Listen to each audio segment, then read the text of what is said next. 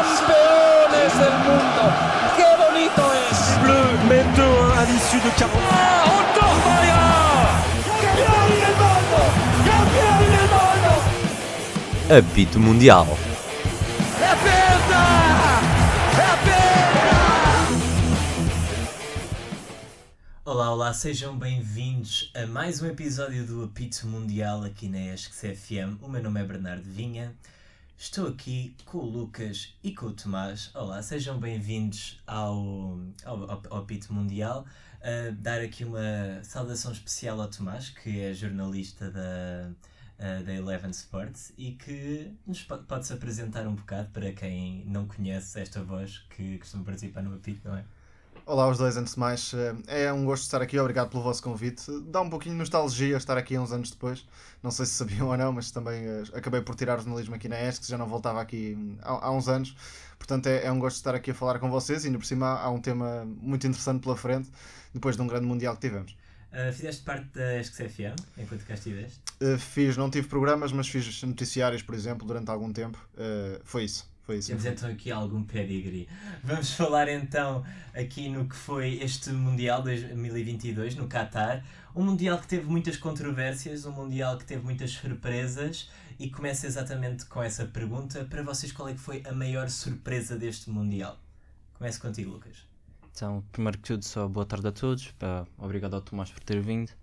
A maior surpresa não pode ser outra, acho que é Marrocos. Apesar de que eu, por acaso, já acompanhava um bocado antes do Mundial e tinha até uma fé muito grande na equipa. Óbvio que uma fé muito grande não era meias finais do Mundial e penso que foi um trabalho que surpreendeu toda a gente. Uh, Tomás, no teu caso, qual é que seria a maior surpresa que tens a apontar? É assim, para não dizer Marrocos, é, é complicado escolher outro nome, mas acabaria por ir para a Croácia, porque apesar de ser vice-campeão mundial, pouca gente perspectivava que pudesse repetir uma caminhada tão eh, bem sucedida como acabou por acontecer, com um terceiro lugar, ou seja, dois mundiais consecutivos no pódio. Mais uma vez, a Luka Modric a liderar esta geração croata, ainda a, a liderar, mas já com nomes eh, para o futuro também a aparecer, desde logo Vardiol, mas por exemplo Livakovic, que estará aí para o futuro. Alguns talismãs, como por exemplo Orsic, que saiu do banco várias vezes e acabou por acrescentar eh, bastante qualidade a partir da esquerda. E no fundo é uma equipa que, tendo pouca eh, população, eh, muitas vezes utilizamos o exemplo do Uruguai na relação de população com a qualidade futebolística, mas a Croácia também está aí como um excelente exemplo, cerca de 4 milhões de pessoas, e apesar disso é uma das melhores seleções do mundo, a torneio após torneio. Exato, até mesmo podemos dizer a seleção portuguesa, somos poucos, mas jogamos todos muito à bola. Mas agora falando ah, naquilo que eu acho que é a maior surpresa, eu ia apontar mesmo a final. A final foi uma surpresa completa para mim. Não tinha propriamente um favorito, tanto a Argentina como a França podiam ter ganho. A Argentina acabou por sagrar-se campeã do mundo, porém foi uma final com muitas surpresas. Ah, e começo agora contigo, Tomás. Ah, qual é que foi para ti o grande highlight da final? Se só pudesse escolher um momento, eh, ficaria com a defesa de Dibu Martínez já ao minuto 123.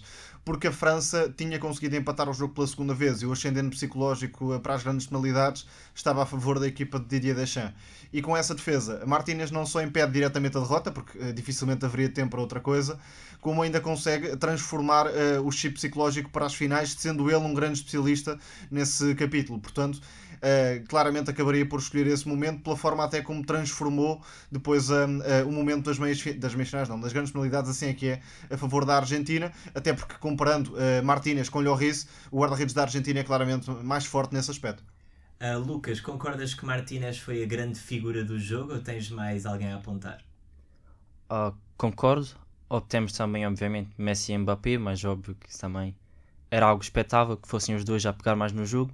Ah, um hat-trick e um bicho também é algo que não se pode ignorar na final do Mundial. Mas penso que Martínez realmente foi uma figura, não só na final, mas como em todo, principalmente ah, nos jogos a eliminar. É uma figura que tem um jogo psicológico fortíssimo, ah, desestabiliza os adversários, dança, provoca.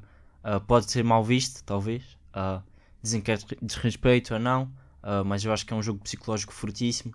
Temos até também uma mensagem do Dybala a seguir a final que diz: ah, pensei em rematar cruzado, mas o Dibu, uh, que é o Martínez, virou-se para mim e disse: Não, remata no meio que o Lloris vai mergulhar. E é o que o Dybala faz e marca o golo. E penso que mostra muito de como o Martínez é esse guarda-redes Uh, talvez não tão valorizado, porque não está numa grande equipa, está no Aston Villa, uh, mas tem, tem uma grande característica, tem uma grande personalidade e acho que isso foi um fator crucial para a Argentina ser campeã. E além disso, só para acrescentar já agora, dizemos todos que uh, faltam personagens ao futebol, falta gente diferente, quer dentro de campo, quer também extra-campo, e quando aparece uma figura como Martínez, que é obviamente polémica, vá lá, é uma personagem criada e que alimenta propositadamente, diria, acabamos por condená-lo, ou seja, ou, ou, escolhemos uma coisa ou escolhemos a outra, para ter as duas é, é complicado. Uh, neste caso, já os dois mencionaram a grande prestação do guarda-redes da Argentina.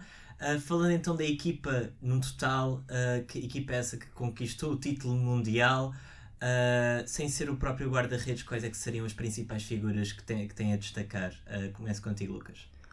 penso que uma grande surpresa foi também o Juliano Alvarez, começa o Mundial como suplente e também não era de esperar outra coisa. Lautaro Martinez chegou ao Mundial com o grande nome uh, do ataque da Argentina e foi uma grande desilusão uh, e também um grande mérito de Scaloni de não ter o medo de tirar uma, uma estrela do, do ataque e depois o Alvarez que também é uma estrela mas é uma estrela jovem uma estrela que não se consolidou assim tanto uh, e correspondeu muito bem foi um grande nome da equipa também óbvio que não podemos tirar o nome do Messi como eu disse que fez talvez fez talvez não fez o melhor mundial de sua carreira sem dúvidas mas penso que Enzo Fernandes Juliano Alvarez eu acho que os jovens também uh, conseguiram dar destaque numa equipa que é majoritariamente velha. Temos o Di Maria, temos o Otamendi, o Martínez também não é nenhum jovem, mas temos também o Enzo Fernandes, temos o Montiel, temos o, o Alvarez, como eu disse, que são jovens que também assumiram responsabilidade e tiveram grande destaque.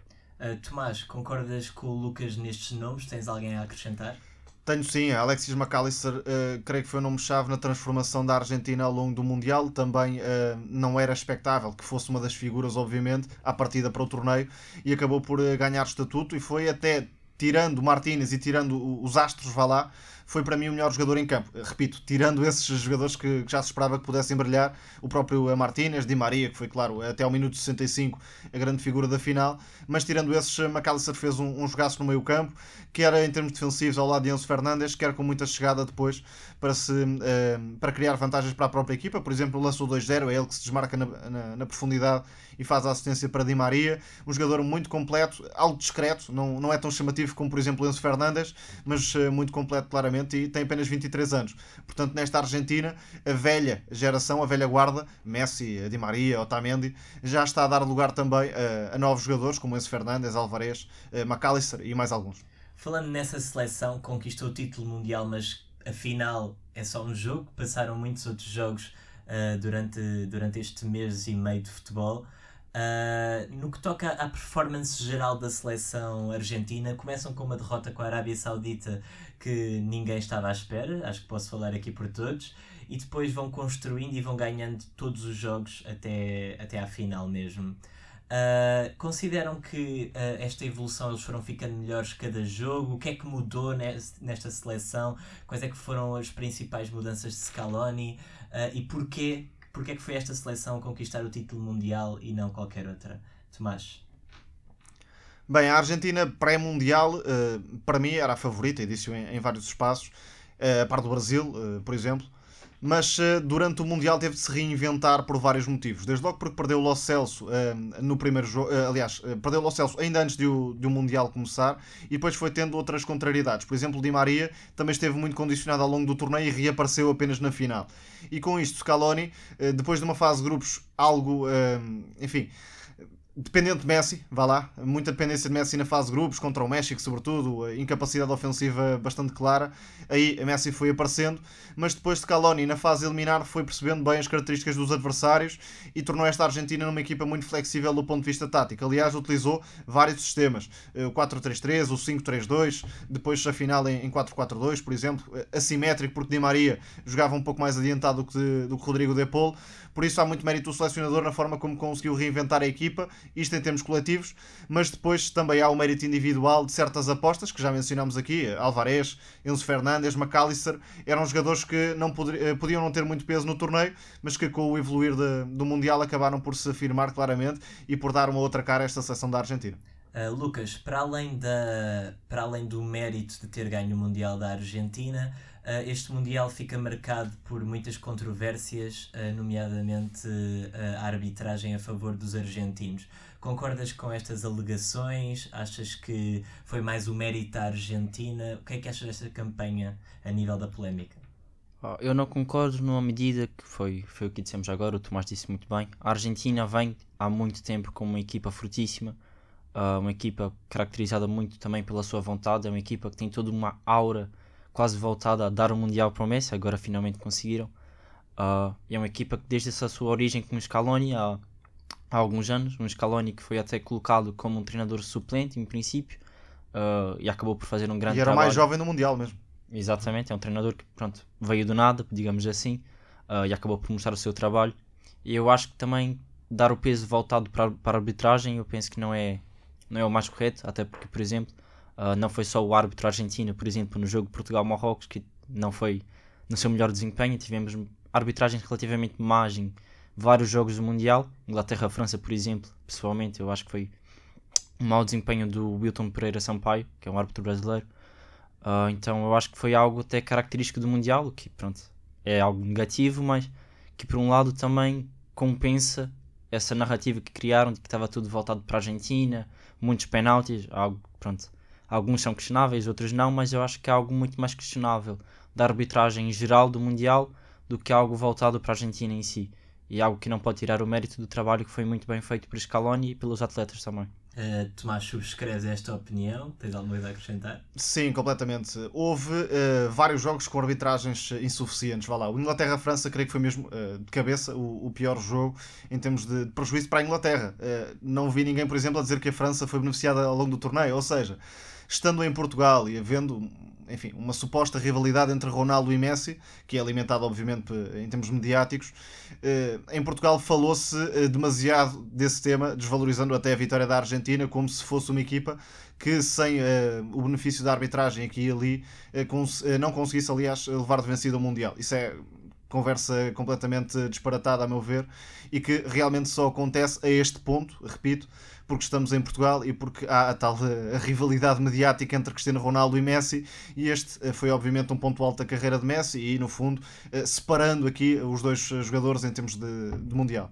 Uh, falando agora na outra finalista, a França, uh, acham que a, a, França também merecia, também merecia a taça ou foi mais o show de Mbappé contra o mundo? A França foi para mim uma desilusão, não ao longo do torneio, mas na final. Uh, creio que foi um dos jogos mais desequilibrados em finais de que há memória e uh, depois muda completamente, mas até ao minuto 80 a França não jogou, por isso simplesmente. Aliás, o primeiro remate à baliza foi mesmo o do primeiro penalti de, de Otamendi sobre que dá o, o primeiro gol de Mbappé. Por isso, a França competitivamente acabou por passar ao lado desta final quando nada o fazia prever. Aliás, coletivamente, até se pensava à partida que a França podia estar um furo acima da seleção argentina e isso não aconteceu. Desde logo porque a Scaloni conseguiu surpreender Deschamps, com o posicionamento de Di Maria à esquerda e de Paul mais para, para a direita, com funções diferentes, de Paul mais como médio, Di Maria mais como, como uh, extremo esquerdo, que depois também saía na pressão a Condé, e com isto a Argentina conseguiu uh, tomar conta do jogo na primeira parte, com uma superioridade claríssima, e depois gerindo na segunda metade e o jogo só podia mudar eh, do ponto de vista psicológico e foi isso que aconteceu com aquele penalti de Otamendi que dá vida à França no jogo quando nada o fazia prever. Tirando isso, creio que foi um torneio à imagem de França, sem encantar propriamente do ponto de vista exibicional, mas com uma, uma capacidade coletiva uh, em termos defensivos. É uma equipa que está à vontade a defender com o bloco mais baixo e depois a aproveitar jogadores como Mbappé e como Griezmann, claro, como uh, é de ligação da equipa em termos atacantes, e não só porque é um jogador que trabalha bastante. Mas no fundo, a França conseguiu o que poucas seleções conseguem fazer, que é, depois de ser campeão mundial, ir até ao limite e quase levar de vencido o troféu. Mas uh, pela final em si, creio que a Argentina foi muito mais justa vencedora do que seria a França. Uh, Lucas, faço-te a mesma pergunta. Uh, a nível geral, eu assino embaixo com o que o Tomás disse. Penso realmente que a nível da final foi algo até algo espantoso, digamos assim. Uh, a Argentina começou, até parece que foi um avassaladora, digamos assim. Uh, algo que pensaríamos, por exemplo, na Argentina-Arábia Saudita, mas não, era uma Argentina-França na final do Mundial. Uh, enquanto a Argentina-Arábia Saudita foi uma surpresa total. Mas em relação ao Mundial em geral da França, eu acho que foi até uma boa surpresa. Surpresa no sentido de que a França vinha muito instável, uh, não foi a melhor eliminatória, uh, não foi a melhor Nations League também por parte dos franceses. Vinha com muitas lesões, tínhamos a polémica do Benzema, sem Pogba, sem Kanté, sem o Kimpembe. Então era uma seleção realmente que era, apesar de ser muito boa, inegavelmente chegou à final, mas tínhamos também os olhos voltados para ver como é que se iam desenvolver sem grandes jogadores sem grandes não, mas sem os seus grandes, os seus principais jogadores, e afinal também foi uma boa surpresa, no sentido que tivemos, por exemplo, o Chouameni uh, fez muito bem o seu trabalho, óbvio com algumas falhas, por exemplo, uh, em alguns penaltis que cometeu contra a Inglaterra, uh, contra o penalti que cometeu contra a Inglaterra, mas sem ser isso um grande jogador e fez um grande Mundial.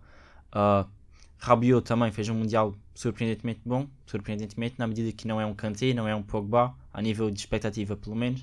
Então eu acho que a França apesar de ser uma grande equipa, era uma equipa melhor ainda. Chegou ao Mundial com expectativas de que talvez não fosse tão boa, mas conseguiu cumprir exatamente com o que se espera de França. Teve ali o tropeço contra a Tunísia, mas num jogo que não valia assim tanto. Aconteceu mesmo ao Brasil, aconteceu mesmo a Portugal. Então acho que não, não conta muito o jogo contra a Tunísia. Mas foi uma França que até surpreendeu uh, na positiva, até chegar à final e foi totalmente o contrário. Vimos a Argentina totalmente superior e que realmente, no contexto do jogo, mereceu mais o título. Acrescento o nome do Pamecano já agora, na nova geração francesa, foi um dos jogadores mais consistentes da equipa ao longo do torneio. Teve ali umas dificuldades contra a Inglaterra na primeira parte, sobretudo tendo pela frente Harry Kane, mas uh, a média do torneio é, é muito boa. Sim, e acrescentar também então agora o Camavinga, que para mim foi quem mudou a final também para a França. Uh, assim que entra... E a lateral esquerdo. Exatamente, assim que entra no jogo, a França realmente teve um, um novo nível sem tirar o mérito ao Mbappé também, obviamente. Exato, tivemos várias surpresas nesta final, maioritariamente jogadores jovens que chegam do nada e que uh, elevam o seu nome neste que é o mundo do futebol. Uh, e isso aconteceu muito em seleções que as pessoas não davam muito por elas, porém surpreenderam bastante. Uh, aqui na minha cabeça vem-me vem o caso do, de Marrocos, como já foi dito, o Japão, que acabou em primeiro do seu grupo, Uh, que seleções é que uh, vos surpreenderam? Aqueles jogos que vos fizeram saltar da, da cadeira? Quais é que foram para vocês uh, aqueles jogos especiais que só acontecem mesmo no Mundial? Bom, há algumas seleções que, apesar de não terem ido muito longe, por exemplo, como Marrocos, também acabaram por embelezar este Mundial. Estou a pensar nos Estados Unidos, que, fizeram uma excelente fase de grupos e tiveram alguns momentos de qualidade contra os Países Baixos. Estou a pensar no Equador e no Senegal, que foram duas seleções alternativas que também animaram este Mundial. E tive alguma pena, confesso, que o Equador não pudesse passar aos oitavos, pelo menos, porque se calhar foi uma equipa mais. Uh, enfim, mais especial do que o Senegal, que é uma equipa que vive mais da consistência defensiva e depois teve Ismail Assar uh, a desequilibrar no ataque.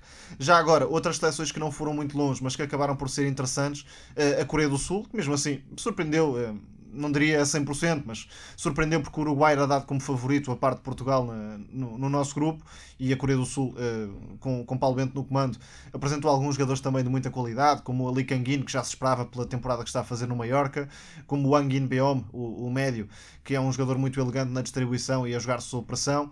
E há ainda outras seleções que. Uh, tendo um, um, claro déficit competitivo, acabaram por ser surpresas ainda assim. Estou a pensar no Canadá, uma equipa que deu muita luta à Bélgica, por exemplo, uh, e até podia ter vencido esse jogo. Lá está, outro exemplo de um jogo em que o, o árbitro acabou por marcar muito o, o, desfecho, uh, porque a Bélgica foi um pouco beneficiada, mas o Canadá, uh, tendo claro o desequilíbrio entre a defesa e o ataque, acabou por deixar enfim, água na boca para 2026 no Mundial que vai organizar também, juntamente com os Estados Unidos e o México. Uh, Lucas, faço-te a mesma pergunta. Uh, concordo com todos os nomes que o Tomás disse. Eu também, agora algo um bocado mais, uma opinião minha. Eu penso que esse Mundial foi, foi até forte, fortíssimo, digamos assim. Uh, só me vem à cabeça duas ou três seleções que foram realmente a passeio, digamos assim, que foi no caso do Qatar, que pronto, era até expectável, mas foi uma equipa que não surpreendeu, fez o que se esperava, acabou por ser a equipa mais fraca do grupo. Uh, e uma surpresa, uma decepção no caso, seria País de Gales, acho eu, uma equipa que eu até pensava que poderia dar trabalho aos Estados Unidos para passar aos oitavos, e afinal acabou por ser o último do grupo. Uh, mas já são dessas duas equipas, penso que uh, Equador foi uma grande equipa, eu também estava a torcer até bastante uh, que passassem aos oitavos. Foi uma equipa que desde o primeiro jogo uh, até o começo contra o Qatar acaba por ser um bocado mágico. 3 minutos estava o Ener Valência a marcar o gol, que acabou, ser, acabou por ser anulado, mas não tira a magia de todo o momento. Depois marcou outro, o Ener Valência acabou por bizarro teve todo esse movimento, uma geração equatoriana que não teve em 2018, mas voltou agora Uh, tem muitos jovens, temos o Caicedo, temos o, o Gonzalo Plata, o Incapié e outros nomes.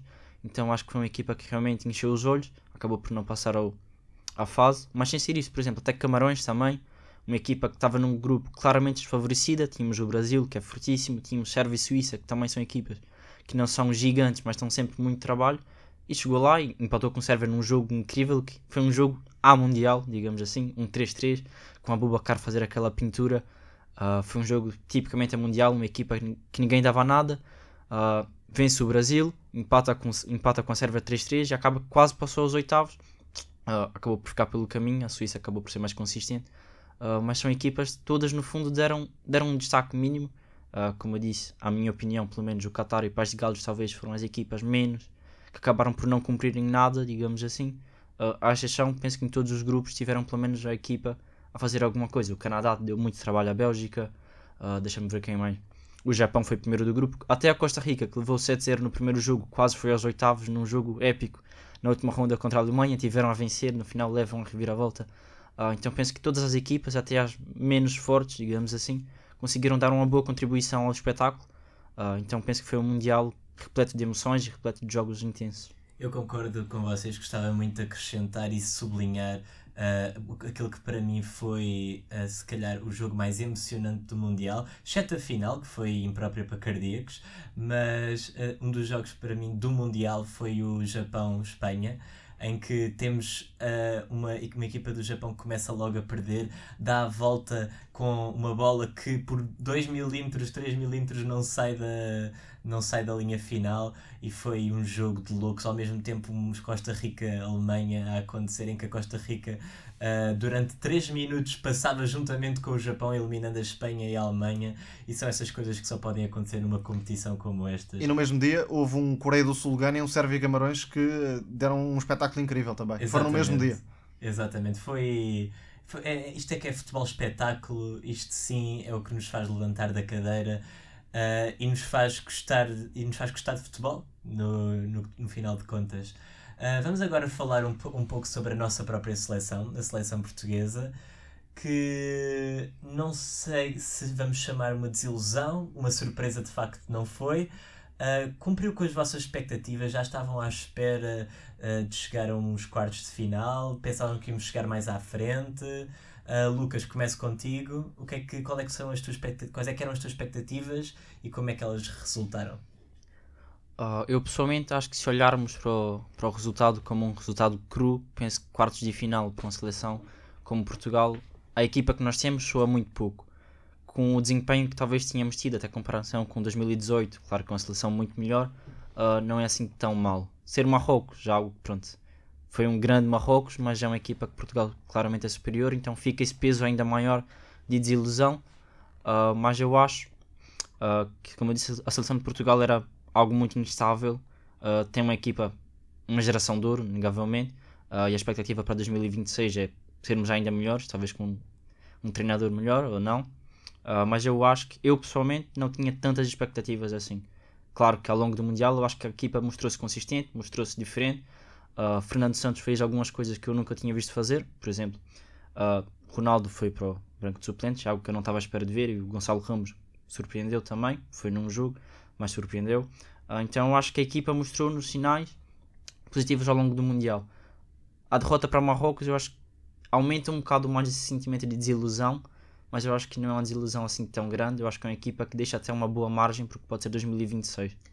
Uh, Tomás, Portugal claramente que apresentou, uh, uh, tal como o Lucas disse, jogadas e táticas que são completamente novas para aquilo que estamos habituados a ver na nossa seleção e os jogadores também, tal como o Gonçalo Ramos, como o Lucas disse, e isso provou-se muito no jogo contra a Suíça, em que Portugal surpreende tudo e todos com um 6 a 1.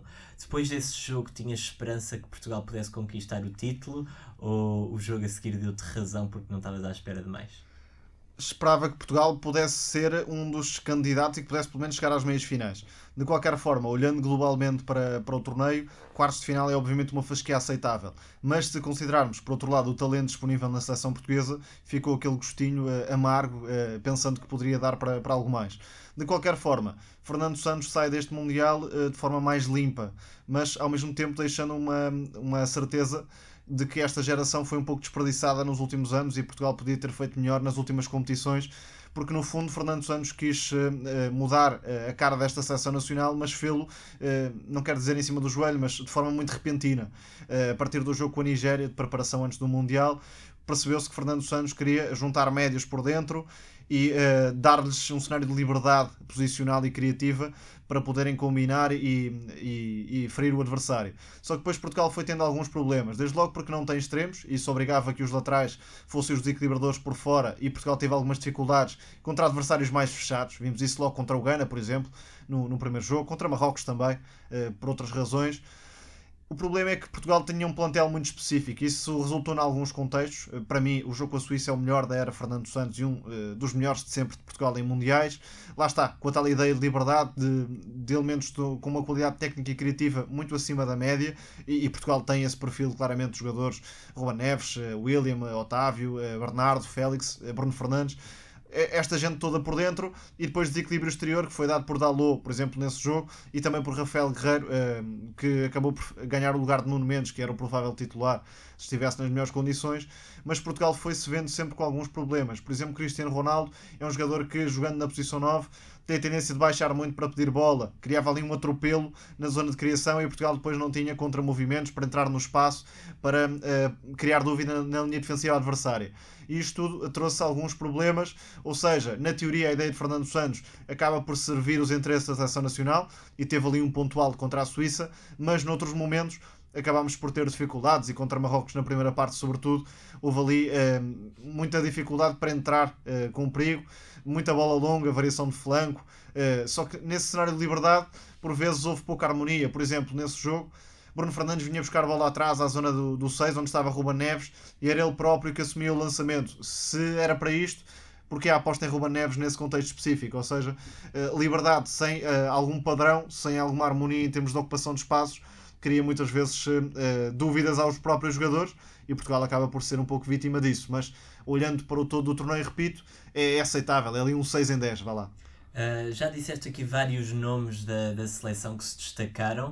Uh, assim, muito mais concretamente, quais é que foram para ti os nomes da seleção que te surpreenderam pela positiva e aqueles que não tanto pelas boas razões?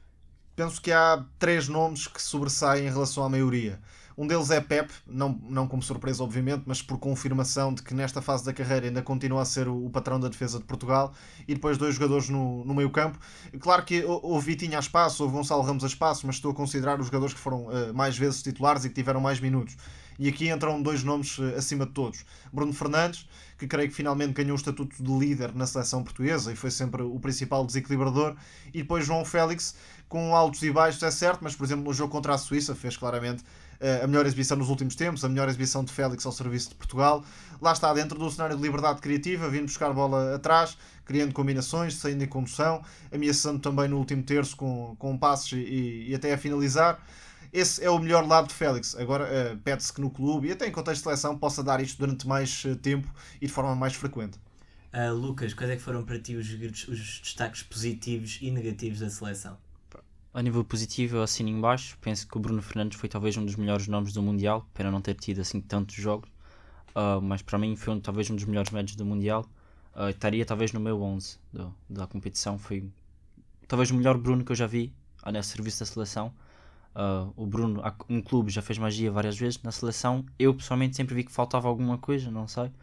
Uh, e acho que nesse Mundial o Bruno finalmente apareceu, foi o que o, o Tomás disse, assumiu finalmente o papel que se espera de um jogador, um jogador desse calibre uh, e acho que foi talvez o melhor nome individual da seleção. O João Félix também, uh, inconstante também, tem um histórico inconstante na seleção, também não tem assim tantas oportunidades. Uh, no Atlético também agora não vive o seu melhor momento. E justamente por isso talvez esperava-se menos, mas foi o contrário. Talvez no seu pior momento no Atlético, que é agora muito mal aproveitado por Simeone, uh, apresentou-se bem na seleção, desde o amigável contra a Nigéria fez um grande jogo também. Uh, contra o Ghana não foi assim tão brilhante, mas teve grandes momentos e também fez o gol. Uh, contra a Suíça foi realmente, concordo, talvez, talvez o seu melhor desempenho. Uh, então acho que tivemos esses dois nomes como grande destaque. E o Pep tem todo um histórico já, mas continua a prová-lo com 39 anos, então penso que estão, são os três nomes uh, inegáveis, digamos assim, positivos. Depois há alguns nomes que não foram, se calhar, o ponto máximo, mas que ainda assim confirmaram a, a aposta de, de Fernando Santos, da Alô, por exemplo, não tão bem no, no, último jogo, mas na fase de grupos e contra a Suíça acabou por aproveitar. Vitinha, Gonçalo Ramos, Otávio, enfim, há, há bastantes destaques positivos, mas apesar de tudo, alguns jogadores que desiludiram e, e, podemos falar sobre isso também. Exato, e era isso que eu ia perguntar mesmo. Já falaram dos jogadores que surpreenderam, agora vamos falar aqueles que deixaram algo a desejar. Então, Lucas. a começar já pelo Dalu a nível como destaque, eu acho que vem muito também da desilusão que foi o João Cancelo. Uh, o Cancelo é um atleta de altíssimo nível do Manchester City, claro que também joga mais agora como defesa esquerda, uh, mas é talvez um dos melhores laterais do mundo. Uh, já um, uma ou duas épocas, é um dos melhores laterais do mundo. E na seleção também cumpre muito bem esse papel. Até tem marcado bastante golos ultimamente e tem assumido um papel de grande destaque. Acabou que no Mundial foi talvez o seu, o seu pior momento. Uh, e como eu disse agora, o Fernando Santos fez até algumas alterações que eu não estava à espera que fizesse. E o Dalot foi um exemplo disso. Uh, viu muito bem que o Dalot estava a pedir o espaço e o Dalot acabou por ter essa oportunidade e aproveitou bem. Uh, o Cancelo não teve tão bem. O Nuno Mendes, infelizmente, teve a sua lesão. Uh, Rubem Neves foi um jogador que, para mim, também teve momentos altos e baixos. Penso que, no geral, não sai tão favorecido no Mundial. Não justificou. Exatamente. Uh, principalmente pelas opções que Portugal também tem, temos o Palhinha, então acho que acaba por ter também essa, essa sombra. O digamos. próprio William também, que Exato. cumpriu bastante bem no jogo contra a Suíça. Então acaba pelo peso que há na posição, acho que o Rubem Neves não, não, não foi um bom nome. Uh, então, para mim, o Diogo Costa é um atleta que, pronto, não teve um grande Mundial, mas ao mesmo tempo é o seu primeiro Mundial, sua primeira grande competição, então acho muito difícil uh, pô-la, pô fogueira, digamos assim. Uh, claro que o Cancelo também, e muitos nomes em 2018 não eram os grandes nomes, mas eram nomes minimamente uh, nomes da seleção. O, o tema de Costa é um pouco paradigmático sobre como uh, se discute futebol, sobretudo em, em, altura do Mundial. É que depois do erro de Diogo Costa, que é um erro, não há como fugir a isso, já se via muita gente a dizer que sempre disse para Patrício jogar e etc. Não é verdade. Diogo Costa claramente partia como titular por direito próprio para este Mundial. Outra coisa é que tenha errado. E falar a posteriori é obviamente mais fácil, fica marcado por esse momento negativo que acaba por estar ligado à, à eliminação de Portugal. Mas há aqui alguns nomes que claramente desiludiram. Ruban Dias e Cancelo, já, já foram mencionados. E depois, eh, não diria que Bernardo Silva é uma desilusão, mas é um jogador de quem se espera um pouco mais. Eh, não entrando como desilusão, obviamente, porque teve momentos de qualidade. Espera-se que Bernardo seja um pouco mais próximo daquela referência que é no, no City e não consegue ser tantas vezes esse jogador ao serviço da seleção nacional. Quem também desiludiu, mas que já tem vindo a desiludir há alguns anos, é Fernando Santos, tanto que depois deste Mundial ele anunciou a sua saída da seleção nacional e já se falam de muitos nomes para a substituição de Fernando Santos. Uh, nomeadamente José Mourinho, uh, Louis Van Gaal, que é o mais recente, mais recente surpresa nos nomes que, são, que à nossa seleção, uh, Bruno Lage, Rui Jorge, falam-se de muitos nomes, quais é que, qual, quais é, qual é que é para vocês o nome ideal para a sucessão de Fernando Santos? Penso que vai acabar por ser Rui Jorge, digo desde já isto, penso que acabará por ser o, o nome que se seguirá no comando técnico da Seleção Nacional mas uh, dentro de, dos nomes que foram surgindo nos últimos tempos, creio que uh, há um nome que foi falado, mas não com, se calhar com o devido valor, que é o de Luís Castro. Se fosse para escolher, digamos assim, acabaria por escolher Luís Castro por, quanto a mim, ser o mais completo dentro dos diversos parâmetros que considero indispensáveis para a seleção nacional. Ideia de jogo, capacidade de trabalhar com, com jogadores jovens, perfil de comunicação, de liderança. Penso que o, o, o selecionador é evidentemente uma figura diferente do treinador de dia a dia. E nomes como Jorge Jesus, Abel Ferreira, se calhar até José Mourinho, eh, precisam do treino, do dia a dia. Têm um perfil, por vezes, até mais agressivo eh, na comunicação. Eh, criam mais, mais fogueiras, vá lá, digamos assim. Jorge Jesus, Mourinho não precisam de apresentações nesse sentido. Ao mesmo tempo, penso que José Mourinho acabará por ser selecionador nacional, só não sei se é agora. Se é o timing, se o, o treinador já quer dar esse passo, porque é um contexto específico. Vamos lançar o nome da Abel Ferreira. Abel Ferreira está numa trajetória ascendente e porventura vai arranjar um clube, não digo de topo, mas se calhar com, com muito valor no futebol europeu, um clube mesmo. E dar um passo agora para a seleção nacional, se calhar vai tirar-lhe essa oportunidade de ir para um clube de topo, para uma liga de topo no futebol europeu. Por isso, eh, pensando em Abel, se calhar não é o timing ideal e o próprio nem quereria dar esse passo para a seleção nacional, não tendo a experiência de topo no futebol europeu a nível de clube. Uh, Lucas, uh, subscreves esta opinião? Há algum treinador que gostasses de adicionar? Quem é que era para ti o treinador ideal para a seleção portuguesa? Eu acho que vai muito pelo que o Tomás disse. Temos os, os nomes favoritos, no fundo, são o Jorge, o Mourinho. São também os nomes mais experientes, digamos assim. Uh, concordo muito com a opinião sobre o Luís Castro. Acho que realmente é um treinador completíssimo, uh, que seria um nome interessante. E concordo principalmente sobre o Abel e os outros nomes também. Mas acho que o Abel é, é muito o que o Tomás disse. É um treinador jovem, digamos assim tem uma trajetória ainda não muito completa. Uh, o trabalho que faz no Palmeiras é brilhante. Uh, eu acompanho de próximo também. Uh, eu acompanho de perto e penso que é realmente um trabalho impossível de ignorar. ainda mais pela rivalidade com o Flamengo, que também é uma equipa poderosíssima a nível da América do Sul. E o Abel assumiu o Palmeiras e conseguiu fazer, fazer frente e assumir bicampeão. e é favorito novamente a ganhar mais um título. Todos os anos é favorito a ganhar tudo no Palmeiras. E penso que é muito fruto do que o Abel colocou no Palmeiras. Então penso que não é um nome. É um nome que faz sentido ser associado à seleção, mas é um nome que ainda falta, falta um currículo maior, digamos assim, para ser uma certeza absoluta. E eu acho que o próprio Abel também deve ter isso em mente. O Abel é muito associado a, a ter a calma, a ter a própria frase que diz de cabeça fria, o coração quente. Penso que se aplica muito à sua filosofia de vida também e penso que não estaria disposto a fazer um passo muito largo, um passo maior que a perna agora. Uh, ainda está na América do Sul, que apesar de também um campeonato muito forte, não é obviamente um palco principal do futebol. Uh, então penso que o próprio Abel tem essa mentalidade. Como nomes favoritos, penso que há justamente o, o José Mourinho, não para agora, uh, justamente pela sua situação contractual com Roma até 2024. Penso que não é uma situação tão favorável para Portugal agora, então é ver o que é que vai ser feito. Uh, sugerem também o Andrés Vilas Boas, por exemplo. Eu penso que até é um bom nome, só que seria justamente como treinador suplente, talvez. O Vilas Boas não penso que tenha a intenção uh, de ser treinador da seleção por muitos anos, tá? ainda mais pensando numa eventual uh, associação ao Porto. Já agora, deixa-me só lançar, uh, como ele falou no, no, no, contrato de muitos anos, digamos assim, o mandato de Fernando Gomes acaba em 2024. Isto também pode estar aqui em cima da mesa, porque idealmente não quererá comprometer a Federação ou o próximo presidente com um treinador ligado contratualmente para muito tempo. E por isso pode ser uma aposta mais de curto prazo, vá lá e depois quem vier a seguir que toma as suas decisões. Uh, eu que gostava agora de voltar ao Mundial e fazermos aqui uh, um pequeno jogo em que cada um de nós irá dizer um momento que, que lhes marcou neste Mundial. Uh, começando com gols, qual é que foi para vocês o melhor gol? Uh, começo com o Lucas e vamos dar, dar a volta, digamos assim.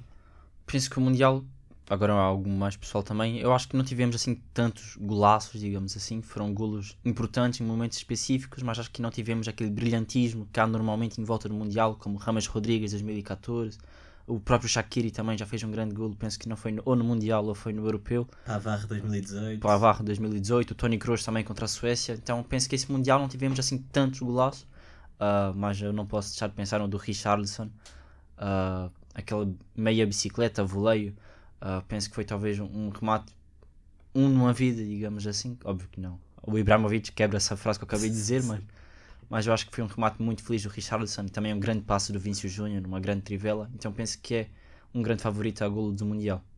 Mesmo assim, ou seja, o momento da finalização por vezes não foi o melhor, mas houve golaços que nos vamos lembrar daqui a muitos anos. Estou a pensar daquela finta de Messi a Guardiola. O golo em si, a finalização, não é propriamente brilhante, mas a jogada em si já é, eh, pela forma como Messi ultrapassa o adversário. O golo de Molina também, já agora, contra os Países Baixos no, na eliminatória anterior. Mas para escolher um golo diferente, vou escolher uh, o golo coletivo dos Países Baixos contra os Estados Unidos. Em termos coletivos, foi a melhor jogada do torneio, claramente. Depois, individualmente, houve muitos de, de que gostei. Uh, o gol de Luís Pérez pelo México uh, contra Arábia Saudita, exatamente. exatamente. Depois também o Dabu Bakar uh, contra a Sérvia, que é espetacular. Houve alguns gols de qualidade, o próprio uh, gol de, de, da Arábia Saudita contra a Argentina, que é espetacular também, é aquele remate ao posto mais distante. Houve, apesar de tudo, alguns gols interessantes e outros que, lá está, não sendo a finalização brilhante, tiveram um, um momento que lhes uh, confere um valor especial também. No caso de Messi, por exemplo. Eu gostava de acrescentar só uh, o segundo gol de Mbappé na final, que foi tirado da cartola mesmo, ninguém estava à espera daquele remate e acho que foi também um dos melhores gols deste Mundial e também pela circunstância em que se encontrava, ele tinha que empatar o jogo muito Já agora, rápido. nesse capítulo, temos também o livro de, da Holanda, dos Países Baixos, contra a Argentina. Sim. Mais pelo momento sim, sim, do, que, do que por outra coisa. Uh, já, meio que já falámos um bocado disto, mas depois do gol do Mundial eu gostava de falar da jogada do Mundial. Uh, ou seja, qual é que foi aquela jogada que mudou tudo, seja porque, seja porque foi controversa, seja porque foi realmente muito bonita, uh, aquilo que realmente vos fez dizer isto é futebol. Uh, nesse sentido, foi o que o Tomás disse. Já tivemos muitas jogadas, não só que embelezam um golo, mas também que são decisivas. Uh, temos o, os 3 minutos em que a França empata a final do Mundial, temos os 3 minutos em que a Costa Rica teve classificada para os oitavos. E eu queria salientar agora uma jogada só, a nível negativo, acho que foi o gol de empate da Croácia contra o Brasil. Uh, penso que é um momento que os brasileiros nunca vão esquecer, ver aquela imagem de 7 jogadores no campo ofensivo enquanto estão a ganhar um 0 no 118. então penso que é uma jogada que vai ficar marcada para a história dos Mundiais como um momento que não, nunca se vai esquecer. Nesse jogo tivemos também o gol de Neymar, que é espetacular, duas tabelas e depois entrar na área para, para finalizar. Mas daqui a 10 ou 15 anos eh, se fecharmos os olhos, eu acho que aquela eh, arrancada de Messi pela direita e a forma como ultrapassa Guardiola vai ser eh, um flash, ou seja, vai ser uma das primeiras imagens de que nos lembraremos deste Mundial. Depois já falei também da, da defesa de, de Emiliano Martínez, não vou repetir. E já agora essa sequência é espetacular, porque há uma defesa de, de Martínez e na sequência da, da jogada a Argentina tem um, uma saída rápida em que quase marca também no final do prolongamento e essa sequência foi realmente um dos momentos do Mundial. Depois, uh, não deixa de ser também o Mundial das Despedidas de, de Messi, eventualmente, vamos ver, de Ronaldo, vamos ver também, e, e, do próprio Neymar, mas teoricamente já não chegarão a 2026 em, em condições muito, muito favoráveis para, para deixarem a, a sua marca. Depois eh, é, é, isso, creio que este será sempre visto como um Mundial de Messi, uh, para o bem e para o mal, uh, pelo título, mas depois por todos os momentos soltos que foi deixando contra a Austrália, contra os Países Baixos, aquela assistência para Molina, depois aquela arrancada contra Guardiola. Por isso acho que dificilmente o, o topo e aquilo de que nos vamos lembrar mais facilmente não será de Lionel Messi. Uh, gostava de destacar ainda mais duas jogadas. A jogada que deu o, gol da vitória à Coreia do Sul e que os apurou ao último segundo para, para os oitavos de final. Acaba por ser uma jogada decisiva para o país e uma grande jogada do Son, um passe incrível. Uh, e também, uh, já, já mencionei há bocado, mas uh, o segundo gol do Japão que dá a reviravolta contra a Espanha também acaba por ser uma jogada que me vou lembrar durante muitos anos. E o Irão contra o País de Gales também foi um jogo espetacular. Um jogaço também, sim senhor. E o próprio Irão-Estados Unidos que tinha, muito, que tinha muito peso histórico e que também tinha o peso uh, atual da atualidade no Irão e os jogadores uh, manifestarem-se contra o próprio país, uns últimos minutos mesmo uh, muito pesados. este Mundial, a nível de seleções em baterem-se umas contra as outras, foi realmente, foi realmente muito especial. Eu queria também só agora acrescentar um momento fora fora do que aconteceu em campo, mas aconteceu em campo, mas fora da bola, digamos assim. Eu acho que a, a dança do Tite com os seus atletas também, quando o Richardson marca aquele gol, é um momento que vai ficar na história dos mundiais. Ver um treinador tão envolvido com a sua própria equipa. Óbvio que agora que o Brasil já não foi campeão, fica uma imagem talvez. Pegaram um... nisso, mas lá está a falar a posteriori, é sempre muito fácil. Exatamente. Com o Modric a dar pão aos. Pegou muito, talvez, nisso. Pegaram para a negativa já, mas é algo também que uma equipa como o Brasil tem de saber lidar com isso. Uma equipa cinco vezes campeão mundial, uma equipa que tem uma mídia muito grande em volta, para o bem e para o mal. Se tudo corre bem, tudo corre bem, se tudo corre mal, é tudo péssimo. Mas é que muita gente, muitos jornalistas, eh, influências, o quiserem chamar, eh, pegaram nas danças e nos cabelos para justificar a eliminação do Mundial, como se, por exemplo, o Dibo Martínez não tivesse também o cabelo pintado e não Sim. dançasse. Ou seja, arranja-se eh, tema de discussão que não está minimamente relacionado com o vencedor ou com, com o derrotado. E no fundo é, é também isto a o lado mau do Mundial, vá lá. Ou seja, junta muita gente, mas depois eh, dispersa demasiada discussão para temas que são eh, pouco relevantes. Uh, para finalizar mesmo, só quero que me digam, uh, uh, em primeiro lugar, a melhor seleção deste Mundial é o nível de, de qualidade de jogo, a que mais vocês gostaram de ver. o melhor treinador, selecionador, e a, a pior seleção que mais vos desiludiu, e etc. E pronto, deixo-vos com estas três piques, digamos assim. Uh, se puder começar eu, a nível de melhor seleção, a nível de jogo, uh, a Argentina em alguns momentos, a Argentina a primeira parte contra a França é belíssima, mas tem também momentos em que não foi assim tão constante. Uh, eu acho que uma equipa que dominou todos os partidos, as- todas as partidas e acabou por não ser tão bem, que pronto, eu, no caso agora já vai ser a terceira vez que falo no Brasil, uh, mas eu acho que uma equipa muito infeliz, digamos assim, uma equipa que se tivesse uma eficácia maior era uma equipa Só que fez um remate a Croácia. Exatamente, uma equipa que não sofreu nenhum gol de- na fase de grupos, só sofreu da, de Camarões e foi um dos únicos remates. A Coreia do Sul sofre alguns remates, mas também é uma equipa que não sofre muito perigo.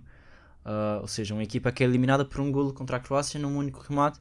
Ah, então acaba sempre esse sentimento de uma equipa que não fez nada mal e acabou por ser punida por não ter tanta eficácia ou por um momento de descontração.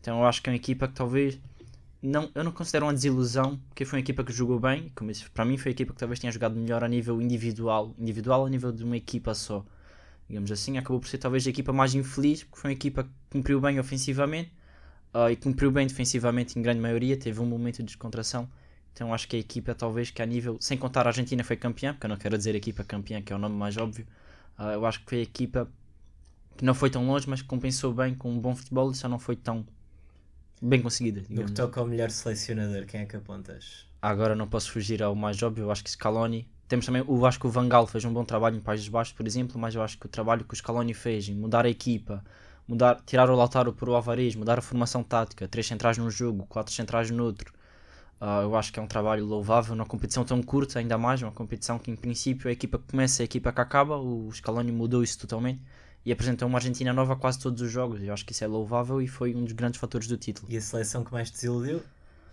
Paz de Galos para mim. Eu acho que pronto, o Qatar não tinha expectativa nenhuma.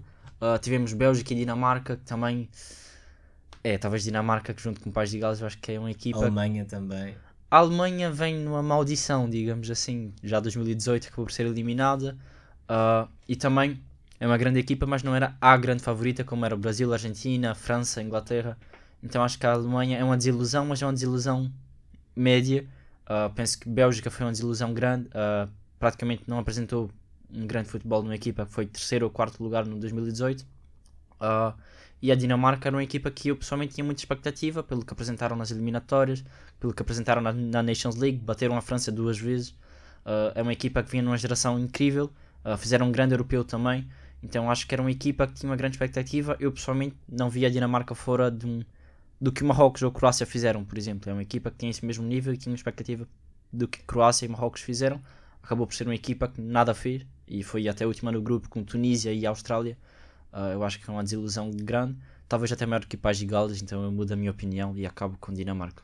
Uh, Tomás, vamos agora acabar contigo. Uh, qual é que é então para ti o melhor selecionador? Qual é que foi a melhor equipa a nível de jogo? E qual é que foi a equipa que mais desiludiu? Começando pelo fim, eh, creio que é inevitável escolher Bélgica e Dinamarca. Penso que por motivos diferentes. A Bélgica porque atingiu também um fim geracional vá lá, dos, dos grandes craques e, e Roberto Martínez também que claramente já não tinha soluções para dar. Depois a Dinamarca que chegava em altas e acabou realmente por desiludir porque, por exemplo, para a Bélgica não havia se calhar expectativas tão altas como houve noutros torneios. Mas para a Dinamarca havia, até porque foi semifinalista no último europeu e é que nem em termos de jogo se safou. Por exemplo, a Alemanha, não vou considerar desilusão, porque a Alemanha jogou muito bem nos três jogos. A Alemanha é um tema, se quisermos, podemos comparar ao Brasil, por motivos diferentes, mas eh, teve algum azar pela própria forma como a, a- a eliminação aconteceu. Porque eh, massacrou Costa Rica, em termos de criação de oportunidades, tinha massacrado o Japão até ao minuto 60 e fez um dos melhores jogos do torneio com a Espanha, eh, conseguindo empatar. Podia ter vencido, podia ter perdido, mas pronto. Foi um jogo eh, realmente que, em que as duas equipas estiveram à altura. Portanto, a Alemanha, se quisermos eh, analisar desta forma, não merecia ser eliminada na fase de grupos, acabou por ser. O Brasil, a mesma coisa, mas eh, já na fase eliminar, eh, tendencialmente passaria eh, 9 em cada 10 jogos contra a Croácia, só que numa prova curta. Isto muitas vezes não serve de nada e o Brasil acabou por ser afastado. Portanto, não considero desilusões, mas considero, eh, enfim, azaradas estas duas eh, equipas. Vá lá. Depois, quanto ao melhor selecionador, penso que eh, só há duas hipóteses que, que são válidas. Vá lá. Scaloni, por motivos óbvios, pela forma como foi fazendo ajustes, eh, lendo os adversários, eh, apostando também certos nomes que eh, valorizaram a seleção argentina. E o outro é Regragui, o treinador de Marrocos, que construiu uma ideia eh, defensiva muito forte em termos de organização. Marrocos defendia com um bloco médio-baixo, isto é, não defendia dentro da área, e isso muitas vezes foi um problema para os adversários. E depois sabia jogar, atenção. Não é uma equipa que esperava pelo erro, era uma equipa que tentava jogar, sobretudo do lado direito, com Hakimi, Ziyech, Unai, e posso acrescentar aqui esta categoria de revelação para Unai, o médio eh, de Marrocos, que poucos esperavam que desse este rendimento no torneio, agora certamente vai valer muito dinheiro. Quanto à melhor equipa, a Argentina, em termos de adaptação e eh, capacidade competitiva, sem dúvida, com um lado psicológico que o Lucas também destacou há pouco, que fez a diferença realmente na forma como a Argentina vence o torneio. Agora, em termos de exibição, o pico maior penso que foi do Brasil. Eh, Portugal teve ali aquele jogo contra a Suíça, mas em termos eh, exibicionais, puramente, penso que o Brasil foi a equipa que teve os melhores momentos, desde logo também aquele jogo com a Coreia do Sul, por exemplo, muita fluidez, muita capacidade ofensiva, na primeira parte em concreto, e eh, no fundo era um Brasil, é um Brasil que fica a dever a si próprio um pouco mais neste torneio. Uh, com isto, podemos, uh, vamos acabar então o episódio. Quero agradecer muito uh, tanto ao Lucas como ao Tomás pela presença. o apito mundial chega assim ao final.